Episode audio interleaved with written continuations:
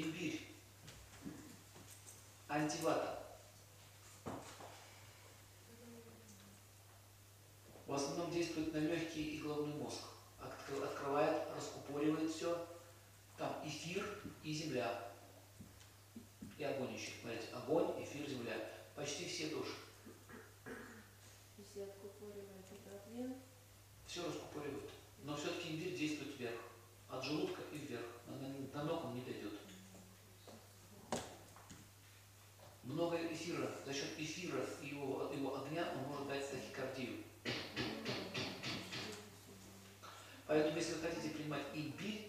Нельзя пить в свежем виде.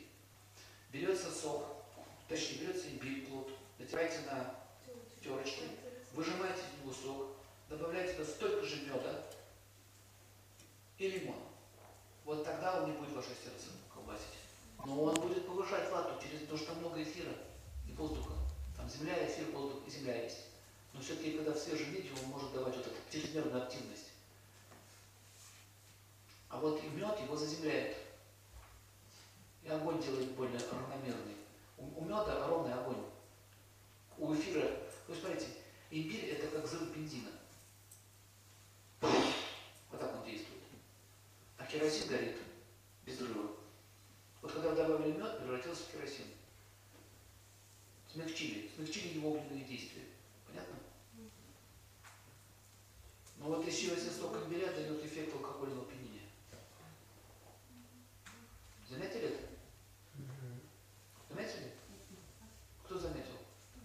А кто не заметил, значит у вас паршивый был имбирь. Настоящий имбирь будет давать вставлять в голову сильно. Если имбирь не вставляет сильно в голову, это значит у вас китайский имбирь. Из таких, из полустушек этих.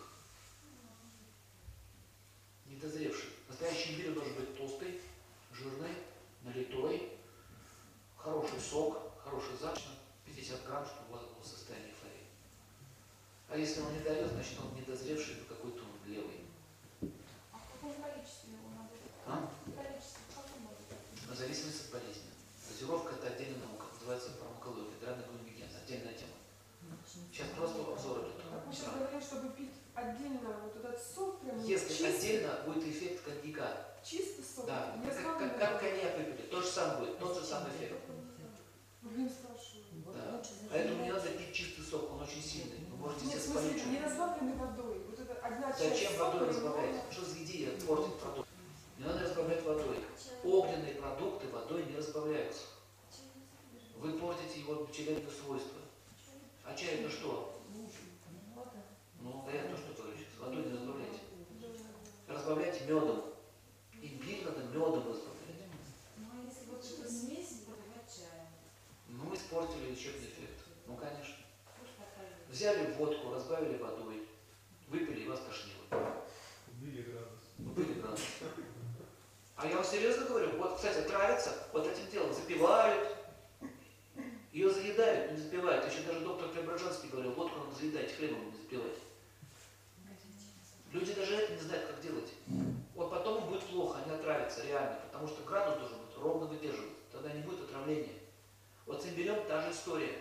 Если вы его разбавляете водичкой, берете свежий имбирек, нет, или сухой, добавили в эту водичку, кипяточек, попили чайку, потом ходит вас, подташнивает. У кого так было? Вот вы отравились. Вы взяли градус, разбавили. Поэтому вот делается сок, делается сок. А если вы хотите сухой имбирь использовать, смотрите внимательно, внимание на меня.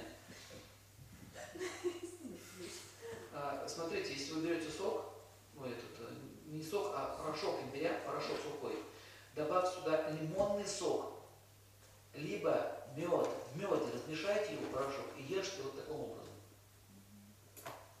Для чего? Для здоровья.